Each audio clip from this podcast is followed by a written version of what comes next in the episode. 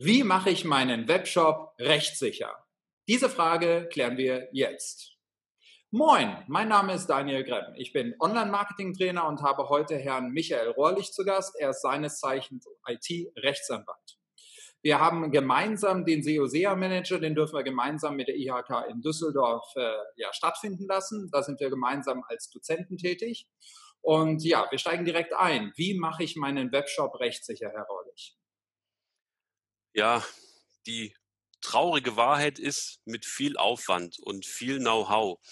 Ähm, gerade im E-Commerce-Bereich gibt es einen bunten Strauß, ein Füllhorn an gesetzlicher Vorgabe, ähm, die ich erfüllen muss. Ähm, die das Ganze wirklich nicht äh, zu einer Banalität macht. Im Gegenteil. Also ich habe ähm, sehr viele Dinge zu beachten. Es fängt an bei so ganz banalen Dingen wie dem Domainrecht. Also wie muss meine Domain lauten? Wie darf meine Domain lauten? Darf ich da jeden Namen nehmen etc.? Ja, dann äh, haben wir ja im Grunde auch ein, ein eigenes Video zugemacht, eine eigene Fragestellung. Also gibt es Dinge wie das Markenrecht, was hier eine Rolle spielt, das Wettbewerbsrecht, das Namensrecht. Ähm, und schon bei der Auswahl der Domain kann mir der erste Lapsus theoretisch passieren dann natürlich alles, was mit Inhalten zu tun hat. Also ich muss mich ans Urheberrecht halten, wenn ich äh, Fotos oder Videos ähm, äh, einbinde, wo Menschen drauf abgebildet sind, dann muss ich auch das Recht am eigenen Bild von denen beachten, äh, muss da die entsprechenden Rechte abklären. Natürlich ganz banal, das Impressum, die Anbieterkennzeichnung muss korrekt sein in einem Webshop, was natürlich auch für andere Webseiten letztlich gilt und für den Social-Media-Auftritt genau ähm, genauso. Die Datenschutzerklärung ähm, muss vorhanden sein und natürlich korrekt gestaltet und inhaltlich korrekt sein. Ähm, Im E-Commerce-Bereich habe ich aber neben diesen ganz allgemeinen Dingen, die auch andere Website-Betreiber dann letztlich zu beachten haben, auch noch spezielle Dinge ähm, zu erfüllen. Fängt an bei allgemeinen Geschäftsbedingungen. Ich habe keine Pflicht zur Verwendung von allgemeinen Geschäftsbedingungen. Wenn ich aber welche verwende, da müssen sie natürlich korrekt sein und dann sollte ich sie auch vernünftig präsentieren auf meiner Webseite. Im Sinne von, die muss jeder finden können. Ähm, also am besten eigenen Menüpunkt, AGB etc. und da den AGB-Text drauf und dann am besten noch eine Print- und eine Download-Funktion. Ähm, dann stelle ich sicher, dass diese Klauselwerke auch jeder zu, äh, zur Kenntnis nehmen kann. Natürlich liest die niemand, aber ich muss zumindest äh, so bereitstellen, dass sie jemand lesen könnte, den sie interessieren. Ähm, Punkt Widerrufsbelehrung. Jede, ähm, zumindest im B2C-Bereich besteht für die Kunden ja ein Widerrufsrecht. Auch hier muss ich darüber entsprechend belehren unter einem vernünftig äh, platzierten Menüpunkt. Da gibt es entsprechende Vorgaben, die ich da beachten muss. Ähm, in manchen Fällen ist das Widerrufsrecht auch ausgeschlossen. Äh, das heißt aber nicht, dass ich diese Widerrufsbelehrung dann weglassen kann, sondern ich muss auch in dem Fall dann darüber belehren, dass halt theoretisch ein Widerrufsrecht besteht, aber in dem Fall eben ausgeschlossen ist. Bei den Produktkennzeichnungen äh, muss ich einiges beachten. Also ich muss natürlich ähm, meine Produkte vernünftig und wahrheitsgetreu ähm, kennzeichnen und beschreiben, aber ich habe je nachdem, welches Produkt ich veräußere und in welcher Branche ich tätig bin, noch Spezialregelungen zu beachten. Äh, mein Lieblingsbeispiel ist immer die Textilkennzeichnungsverordnung. Mhm. Wenn ich also äh, Textilien verkaufe, also Tragetaschen aus Textil, ähm, textilem Gewebe oder Kleidung, ähm, dann sagt mir die Textilkennzeichnungsverordnung auf vielen, vielen Seiten, wie ich diese Produkte genau zu beschreiben habe. Ja, ähm, ich kann also nicht einfach sagen, dieses T-Shirt ist aus 20 Prozent Polyester und 80 Prozent Baumwolle. Ich muss es genau umdrehen. Ja, ich muss also von, von groß nach klein sozusagen das ähm, ordnen. Und auch die Bezeichnung der Inhaltsstoffe sind genau vorgegeben, also sehr dezidiert. Und so gibt es für viele einzelne Produktkategorien Spezialvorschriften, die dann möglicherweise schon im Rahmen der äh, Produktbeschreibung ganz banal gesehen ähm, zu beachten sind auch bei den Preisangaben muss ich bestimmte Dinge berücksichtigen. Also ganz entscheidend ist die Frage, bin ich im B2C oder im B2B-Bereich tätig? Gegenüber Endkunden muss ich auch Endpreise angeben und gegenüber Geschäftskunden kann ich Nettopreise angeben, wo dann eben die Mehrwertsteuer und, und Versand etc. noch dazukommt. Ähm, Produktkennzeichnung hatte ich schon gesagt, Preisangaben natürlich ganz wichtig auf den Einzelseiten, ähm, aber auch Versandinformationen, also in welche Länder versende ich nur innerhalb Deutschlands, innerhalb der EU, in der Dachregion oder weltweit? Äh, welche Kosten fallen dafür an? Welche Zeiten, äh, mit welchen Versandzeiten haben die Kunden regelmäßig zu rechnen? Denn ich muss mir eins vor Augen führen, wenn ich in meinem Shop gar nichts dazu sage, wie die Versandzeiten aussehen, dann kann der Kunde davon ausgehen, dass alle Produkte direkt verfügbar sind und ihn im Rahmen der normalen Postlaufzeiten auch direkt erreichen, also so zwei, drei Tage. Ja, und es kann ja durchaus sein, dass es Produkte gibt, die sind bei mir eben nicht direkt verfügbar oder die haben längere Lieferzeiten, dann muss ich dazu was schreiben. Ähm, der Bestellablauf als solches, der Bestellprozess muss korrekt gestaltet sein, also es muss besonders benutzerfreundlich sein. Ich muss das irgendwie beschreiben, was der Kunde da tun kann und was er nicht tun kann. Ich muss ihm Möglichkeit bieten, ähm, Korrekturen vorzunehmen, wenn er quasi von einem Produkt vielleicht zu viel in den Webshop, in den, in den Warenkorb gepackt hat. Ähm, dann muss er das korrigieren können. Er muss insbesondere alle notwendigen Informationen zusammengefasst ähm, auf der letzten Seite, auf dieser Checkout-Seite finden. Ähm, selbst die Beschriftung des einzelnen Bestellbuttons ist vorgegeben, was ich da verwenden darf und was nicht. Ich muss ähm, bestimmte Informationen zum Vertragsschluss geben. Also ich muss dem Kunden beschreiben, wie es, durch welche seine Handlung dann zum Vertragsschluss kommt. Ich muss sagen, ob ich den Vertragstext speichere oder nicht ähm, ob der vielleicht in einem, in einem Login-Bereich dann nochmal abrufbar ist oder nicht.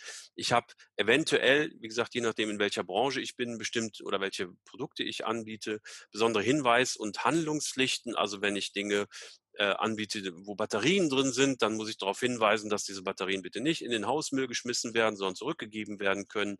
Ähm, das gleiche gilt letztendlich für Motoröl, womit die Altölverordnung entsprechendes sagt, dass ich darauf hinweisen muss, dass diese leeren Ölverpackungen dann entsprechend zurückgenommen werden müssen. Ich muss auch sicherstellen, dass ich das dann zurücknehmen kann von den Kunden.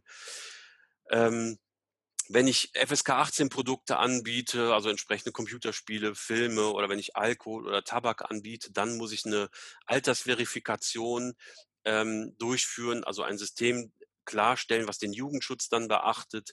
Ähm, ich habe unter Umständen bestimmte Dinge zu beachten, wenn ich einen reinen B2B-Shop anbieten will, also einen Shop, wo nur Unternehmen äh, wirklich bestellen können, den muss ich besonders gestalten. Im Punkto Marketing, also alles, was mit Suchmaschinenoptimierung, was mit Werbung, was mit äh, Newslettern, also E-Mail-Werbung zu tun hat, Garantiewerbung, Gütesiegel, all diese Dinge sind zu beachten. Ähm, übrigens auch nur das mal so in, in einer Klammer quasi angemerkt, auch wenn ich noch ein Ladenlokal habe, auch da habe ich seit 2014 bestimmte neue Informationspflichten, die jetzt nicht so wahnsinnig umfangreich sind, aber die ich trotzdem auch da beachten muss. Ähm, es gibt natürlich Besonderheiten, wenn ich in den äh, sozialen Medien aktiv bin oder über Facebook zum Beispiel was verkaufe. Ähm, ich muss das Markenrecht beachten, also insbesondere wenn ich eigene Marken habe, kann ich die vielleicht verteidigen gegen Angriffe von Dritten. Oder ich muss natürlich fremde Marken auch beachten. Und nicht zuletzt ähm, gibt es natürlich Besonderheiten, wenn ich international handle, weil die Vorschriften für Verbraucher in Papua-Neuguinea möglicherweise anders aussehen als hierzulande. Und selbst wenn ich nur innerhalb der EU handle, gibt es auch, obwohl da sehr viel harmonisiert ist, auch einzelne Regelungen, die in einzelnen EU-Mitgliedstaaten durchaus einen Unterschied ausmachen können, wo ich eben rechtlich ähm, entsprechend reagieren muss. Und was viele manchmal eben nicht beachten, die Schweiz ist zwar auf dem europäischen Kontinent, ist aber kein EU-Mitglied. Das heißt, da ticken die Uhren tatsächlich mal ein bisschen anders, auch wenn das sozusagen der Nachbarstaat ist. Manche Sachen ähm, laufen gleich, die haben sich in vielen Bereichen der EU angenähert, was die Rechtsvorschriften angeht. Andere Sachen sind da einfach aber auch schon begrifflich einfach andere und darauf muss man dann möglicherweise Rücksicht nehmen, wenn Hauptzielgruppe in der Schweiz sitzt. Hm. Gehen wir ganz kurz nochmal auf das Thema Kunde und Verkäufer ein beim Thema Webshop. Immer wieder auch in unserem SEO-SEA-Manager höre ich Fragen wie, ich bin beispielsweise ein Unternehmen, was jetzt beispielsweise in Düsseldorf sitzt und verkaufe jetzt an einen Kunden in China. Äh, jetzt bin ich natürlich als Unternehmen in Düsseldorf dem hiesigen Recht unterworfen mit all den Punkten, die Sie eben angesprochen haben. Aber wenn ich den Webshop betreibe und jetzt an den chinesischen Kunden verkaufe, äh, inwieweit äh, gilt für mich dann auch chinesisches Recht oder die dortigen Regelungen? Das heißt, ist dann der, der Käufer für mich in irgendeiner Weise relevant und das Rechtsgebiet des Käufers, also der Erbringungsort in Anführungsstrichen, wo die Ware hingeliefert wird? Ähm, oder die äh, immer nur der Ort, wo das Unternehmen seinen Sitz hat? Hier gibt es die wunderschöne juristische Antwort, das kommt drauf an. Und zwar, und zwar kommt es tatsächlich darauf an, ob der chinesische Kunde in dem Beispiel Privatperson ist oder Unternehmer, Unternehmen. Mhm. Ähm, und zwar, es gibt für diese internationalen, für den internationalen Rechtsverkehr gibt es entsprechende Regelungen, die ähm, quasi nur das zu tun haben, äh, welches Recht wann, wie, wo anwendbar ist. Und wenn ich jetzt an den chinesischen Kunden verkaufe, ähm, und der ist Privatkunde, dann kann ich ihm zwar zum Beispiel in meinen AGB das deutsche Recht aufzwingen, das geht aber nur insoweit, als dass ich dadurch nicht seine vielleicht etwas ähm, weitergehenden Rechte nach chinesischem Recht beschränke. Also ich darf eine Privatperson quasi durch eine Rechtswahl, die ich vielleicht vornehme, nicht schlechter stellen als äh, wenn sie stehen würde, sozusagen, wenn sie in, in ihrem Heimatland die Rechte durchsetzen würde. Ähm, ganz anders gegenüber einem Unternehmen, da kann ich sagen, wir halten uns jetzt bitte an das Recht, was ich vorgebe per Rechtswahlklausel, zum Beispiel eben deutsches Recht. Ähm, ich bin jetzt im chinesischen Recht nicht so firm, aber ich würde mal behaupten, im Punkto Verbraucherschutz haben wir ein etwas höher stehendes ähm, Niveau, etwas mehr Kundenrechte möglicherweise sodass hier vielleicht gar nicht so die Gefahr besteht, dass ich den chinesischen Kunden in seinen Rechten beschränke, wenn ich ihm deutsches Recht per Rechtswahlklausel aufdränge, sozusagen. Das muss aber im Einzelfall tatsächlich geprüft werden. Also da äh, wundert man sich, wie die, die nationalen Gegebenheiten manchmal sind. Äh, und ähm, ja, dass ein, ein italienischer Verbraucher möglicherweise oder ein, ein südamerikanischer Verbraucher, der in ähm, ja, Brasilien ansässig ist, der möglicherweise sogar vielleicht sogar noch mehr Rechte oder andere spezielle Rechte hat als jetzt ein deutscher Verbraucher zum Beispiel. Also ähm, das kann man pauschal nicht so sagen, sondern ähm, letztendlich gilt der Grundsatz, wenn ich an Verbraucher etwas verkaufe, dann muss der, oder hat, hat sozusagen eine günstiger Prüfung zu erfolgen. Der muss also quasi die Rechte bekommen, die weitergehend sind. Und das sind dann ähm, im Zweifel dann die Rechte nach dem Staat, wo er eben seinen Sitz hat. Bei Unternehmen kann ich eine Rechtswahlklausel vereinbaren und dann kann ich sagen, nee, in, in, in unserem Verhältnis gilt dann ähm, deutsches Recht zum Beispiel. Prima, wieder sehr spannende Antworten. Vielen Dank, Herr Rohrlich. Gerne. Und äh, ja, an dich, lieber Zuschauer, wenn du Fragen zum Thema Webshop und Recht hast, äh, einfach hier unten in den Kommentaren entsprechend die Frage stellen. Und äh, ja, wenn du das eine oder andere nächste Video auch sehen möchtest, wenn du es nicht verpassen möchtest, empfehle ich immer, den Kanal zu abonnieren und die Glocke zu aktivieren. Dann äh, weißt du sofort, wenn das nächste Video online ist. Bis dahin, tschüss. Tschüss.